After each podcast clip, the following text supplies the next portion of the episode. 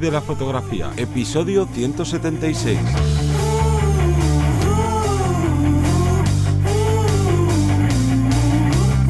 Bienvenido y bienvenida al podcast que te enseña a vivir de tu pasión, es decir, vivir de la fotografía, donde semana tras semana encontrarás todo lo necesario para vivir del mundo de la fotografía como negocio. Una parte de marketing, de búsqueda de clientes, posicionamiento online, marca personal, cuánto cobrar, bueno, un largo, etcétera. Yo soy Teseo Ruiz y conmigo y contigo, como cada semana, tenemos a Yori Gómez. Muy buenas. Hoy vamos a hablar de esa necesidad, si realmente es necesario tener eh, los flashes con alta velocidad. Quiere decirse poder disparar con una velocidad mayor en mi cámara. En este caso, sobre todo en retrato, porque como ahora desarrollaremos, todos nos tenemos esa idea de esas pruebas donde estalla el globo porque la atraviesa la flecha y salta y tal. Y ahí quiero congelar ya, pero eso es una situación, una entre un millón. Ya me gustaría a mí, y estoy seguro que a más de uno y a más de una, vivir solo fotografiando con, de elementos explotando. Pero no es lo real. En el día a día a lo mejor no es necesario tener la alta velocidad. Y en el caso de retrato vamos a ser un poquito más concretos. Vamos a ver si es necesario al 100%, si nos podemos ahorrar ese dinero en el flash o si podemos eh, utilizar otros flashes que no tengan esas cualidades. Pero antes vamos a hacer ese call to action. Johnny, cuéntanos. Pues primero quiero hacer un call to action un poquito distinto y es que si estás escuchando este podcast es porque te importa qué opciones te da tu flash y hace no mucho hicimos un, episodio contando qué es lo que tenías que fijarte dentro de, las opciones de cada flash para elegir el flash perfecto para ti. Así que te recomiendo que vayas ahí unas semanas antes a, escucharlo. Y además qué mejor que hoy que hablar de el curso que hemos publicado este mes, que es un curso para toda aquella gente que le tiene miedo al flash, que dice, Buah, yo es que prefiero la luz natural, cuando en el fondo lo que pasa es de, oye, pues mira, es que he probado el flash y me quedan unos resultados horribles, se nota que es un flashazo, o queda mal, o no sé gestionarlo, ni sé utilizarlo, pues este flash, este flash, este curso es perfecto, pero claro, si nos escuchas desde hace tiempo, ya sabes que nosotros no publicamos un curso y ya está, sino que forma parte de la academia Vivir de la Fotografía, que es una especie de HBO, de eh, Netflix de la fotografía, donde encontrarás todo tipo de cursos, tanto de marketing para este nicho, como de técnica fotográfica, de edición y bueno, de cómo hacerte una página web y muchas cosas. Ya tienes eh, más de 33 cursos disponibles y todo esto por tan solo 10 euros al mes. Así que, oye, si quieres aprender, si quieres mejorar y conseguir clientes o empezar a montar tu negocio, ya sabes que puedes venir ahí a vivirdelafotografía.es y aprender con todos nuestros cursos.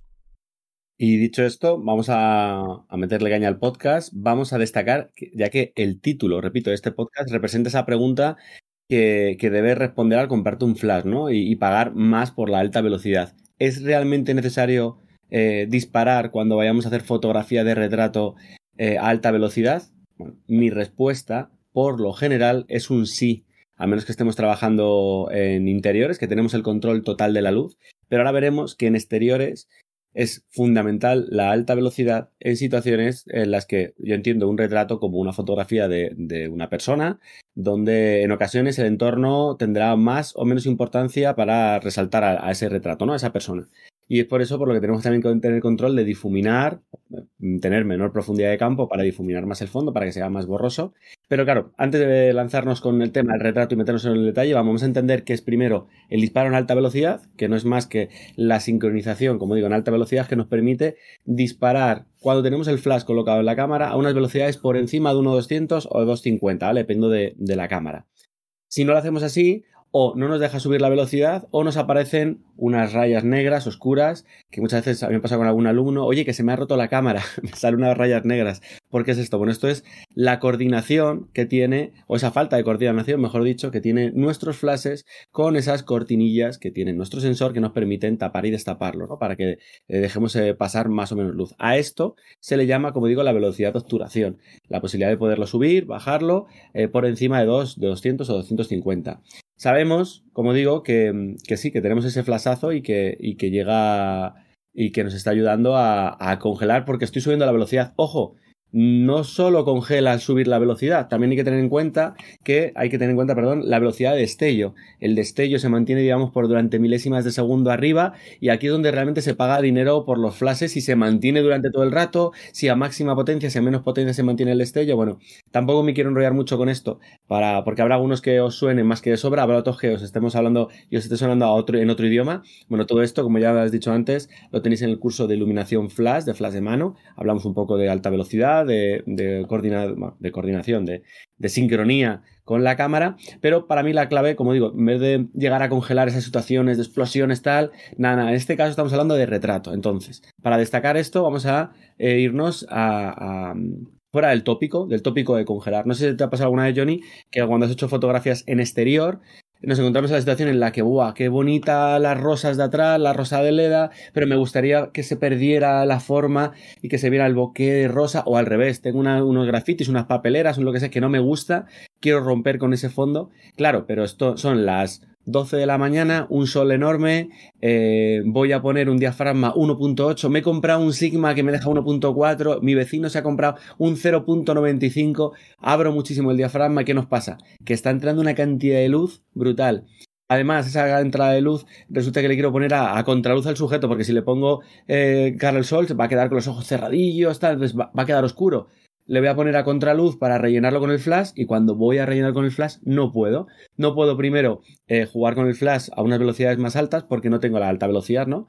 Y sobre todo, eh, nos sobra luz por todos los lados. No puedo subir a 1.000, a 1.2000, a 1.4000. ¿Cuántas veces me ha pasado a mí eso de, de tener que disparar en 1.4000 para restar la luz del ambiente, ¿vale? No la luz del flash, la luz del ambiente. Entonces, eh, no sé si esto te ha pasado a ti alguna vez en foto o incluso en vídeo. Claro, yo recuerdo la primera vez que, que sufrí el efecto de que aparecieran las cortinillas y era justo lo que estabas diciendo ahora, en un contraluz, estaba ya empezando a atardecer y claro, pues dije, hey, perfecto, saco el flash, voy a probarlo, tal, y lo que sucedió es que, pues puse en, pues, no sé, supongo que uno partido de mil, a alguna velocidad así parecida, hice la foto y lo que decías tú, pensé, ahí va. Claro, que este flash, pues mira, lo he utilizado tres veces y ya, y ya se me ha roto. Luego ahí ya me acordé, ah, esto era lo que decían de que no podía subir más de tal velocidad. Y ahí lo que, cómo lo solucioné, era poniéndole un filtro ND, básicamente. Que lo que haces con el filtro ND en, restas esa potencia lumínica que hay en el ambiente, en este caso ahí al, atardecer, y no tienes que estar subiendo la velocidad a más de uno partido de 200 o de, bueno, de lo que marque tu cámara, y así poder disparar sin que aparezcan esas cortinillas molestas que al final pues te dejan pues eso, media foto ahí sin luz que parece que alguien te ha puesto la mano delante del flash pues para fastidiar en ese momento. Y esto, claro, al final también te sirve para lo que decías tú, ¿no? Quiero utilizar un, un diafragma muy abierto y claro, en exteriores, pues Aquí, por lo menos en España, eh, tenemos muchos días de sol y la potencia lumínica del sol aquí, pues digamos que pega bastante. Y claro, si tú quieres difuminar el fondo, si quieres eh, que la profundidad de campo sea muy pequeñita para destacar principalmente a quién estás retratando, pues claro, tienes esta sincronización, esta alta eh, velocidad de sincronización o tiras de los filtros ND o es imposible. Y además, yo aquí he destacado que pasa también en vídeo. Y sí. más de una vez habréis pensado, ya, pero yo en vídeo no uso el flash. Correcto, no uses el flash, pero si quiero hacer un mix, alguna vez ha pasado que estoy con la cámara haciendo fotos y quiero hacer un, pe un pequeño clip de vídeo o voy a hacer, eh, imaginaos que voy como eh, segundo de apoyo para un evento, para una boda, para lo que sea y a mí me tienen como refuerzo de foto, de vídeo, de pequeñas eh, o de, de, planos recursos y demás y claro, yo estoy trabajando eh, con flash para foto estoy ahí al loro. Al vídeo añado el, el, filtro ND, por ejemplo, para el tema de, del flickering, eh, parpadeo, ¿no? Entonces entiendo que eh, a lo mejor puedes pasar de llevar el filtro y tienes que subir la velocidad y tienes el flash colocado y no vas a estar quitando, poniendo el flash, ¿vale? Entonces, como digo, ese flash encima de, de mi cámara, en la zapata, tiene que tener alta velocidad para que se pueda sincronizar y que podamos disparar eh, con una velocidad por encima de la habitual. Ojo, aquí hago un disclaimer, un aviso hay cámaras que no tienen la posibilidad de colocarlas en alta velocidad. Las cámaras de gama baja, algunos modelos, por suerte los últimos que están sacando, aunque sea gama baja, cuando hablo de gama baja generalmente estamos hablando por debajo de los 500 euros, em, que no son no es que sean peores, sino que tienen menos prestaciones. Eh, respecto a gama media, gama alta. Y yo quiero recordar alguna que hemos tenido en clase, si no era la Canon 1000 o 1100D, eh, Nikon, las antiguas, las de 80, quiero recordar, la de 40. Hay cámaras que no te permiten esa sincronía y únicamente te lo permiten por un cable sincro. Cablecito que ya se ha perdido, antiguamente todo el mundo tenía su cable sincro, a día de hoy ya, como digo, eh, lo tiene el flash y también puede ser, como digo, una posibilidad de, oye, me, me, interesa gastarme 20 euros más en el flash, 30, 40, si voy a trabajar con esto, pues depende, como decíamos, en principio, si lo quiero tener todo eh, y quiero estar un poco preparado o preparada para, para, situaciones en exterior, bien. ¿Por qué en interior no sería necesario la alta velocidad en retrato?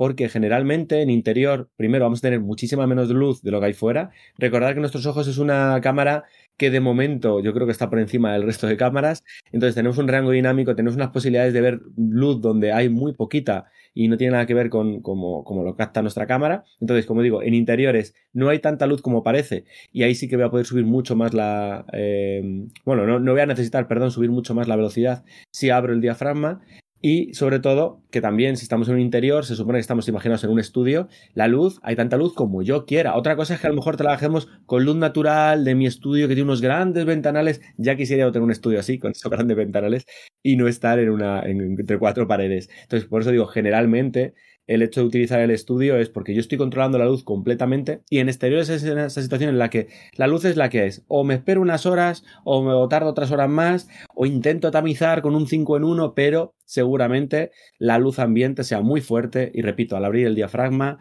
al mm, reducir mi profundidad de campo para difuminar el fondo, eh, necesito subir la velocidad. Y, aunque, estas son también situaciones en las que se nota si mi cámara tiene un low ISO, ¿no? Dice, venga, voy a intentar eh, reducir la luz y mi ISO es 200 nativa, lo bajo a 100 y luego tengo 50 y tengo un low ISO, ahí sí que también se nota que a lo mejor puedes restar un paso o dos pasos pero, pero tampoco te creas mucho más. Generalmente cuando necesitamos subir la velocidad a 1000, 2000, 3200, 4000 es porque me sobra un montón de luz.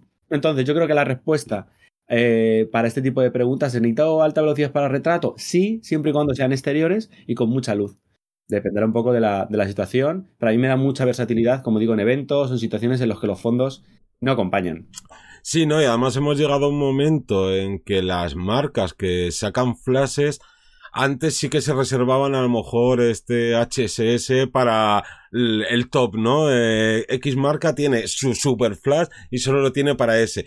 Pero claro, al final las tecnologías van avanzando, ya se van economizando los gastos de X componentes y ya prácticamente eh, no la mayoría, obviamente, pero cualquier flash que es medianamente bueno, por norma general, a lo mejor tú me corriges, pero yo de todo lo que veo así de alumnos y tal, pues un, flash de gama media ya suele venir con, con, esta opción, así que no te merece mucho la pena el decir, no, yo es que nunca voy a hacer sesiones en exteriores a pleno día, así que, o en mi ciudad, en mi país, ahí está casi siempre nublado, ¿no? Porque vivo en Galicia o vivo en no sé qué parte donde no hay tanto sol, así que no me hace falta, yo ahí sí que diría, oye, pues es que al final va acompañado de la calidad-precio de, ¿no? De, del resto de mm. componentes y está muy bien. Y ya que hemos hablado también de los filtros ND, yo creo que es ese otro accesorio que nunca debería faltar porque te salva de, de muchas situaciones, no solo en vídeo, sino también en fotografía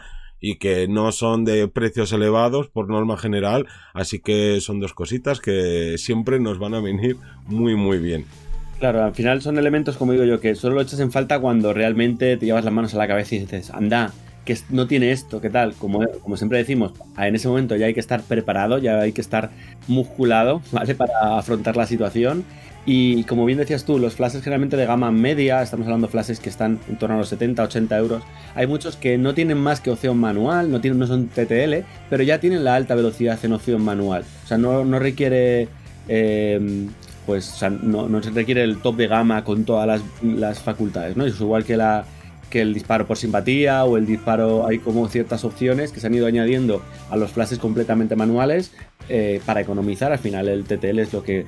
Mm, el TTL y la batería en el flash, y además de la potencia, son los tres elementos que más hacen subir el precio del flash. Y en la alta velocidad, bueno, pues es un extra que, que repetimos que nos puede venir muy bien y que, bueno, si no sabemos si ni siquiera qué flash tenemos o no sabemos si mi flash tiene alta velocidad, ahora es el momento de googlear, buscar ahí en San Google, como digo yo, qué tiene mi flash y bueno, salir un poco de las dudas para poneros en, ponerlo en práctica de cara al buen tiempo. Así que nada, con esto terminamos este podcast, no sin antes, como siempre, dar las gracias a todos los que os suscribís semana tras semana, a la gente que nos escucháis en todos los podcasts, ya sea Apple Podcasts, Spotify, Evox y demás podcatcher. Y como siempre, nos escuchamos todos los lunes a las 7 de la mañana. Un saludo. Hasta luego.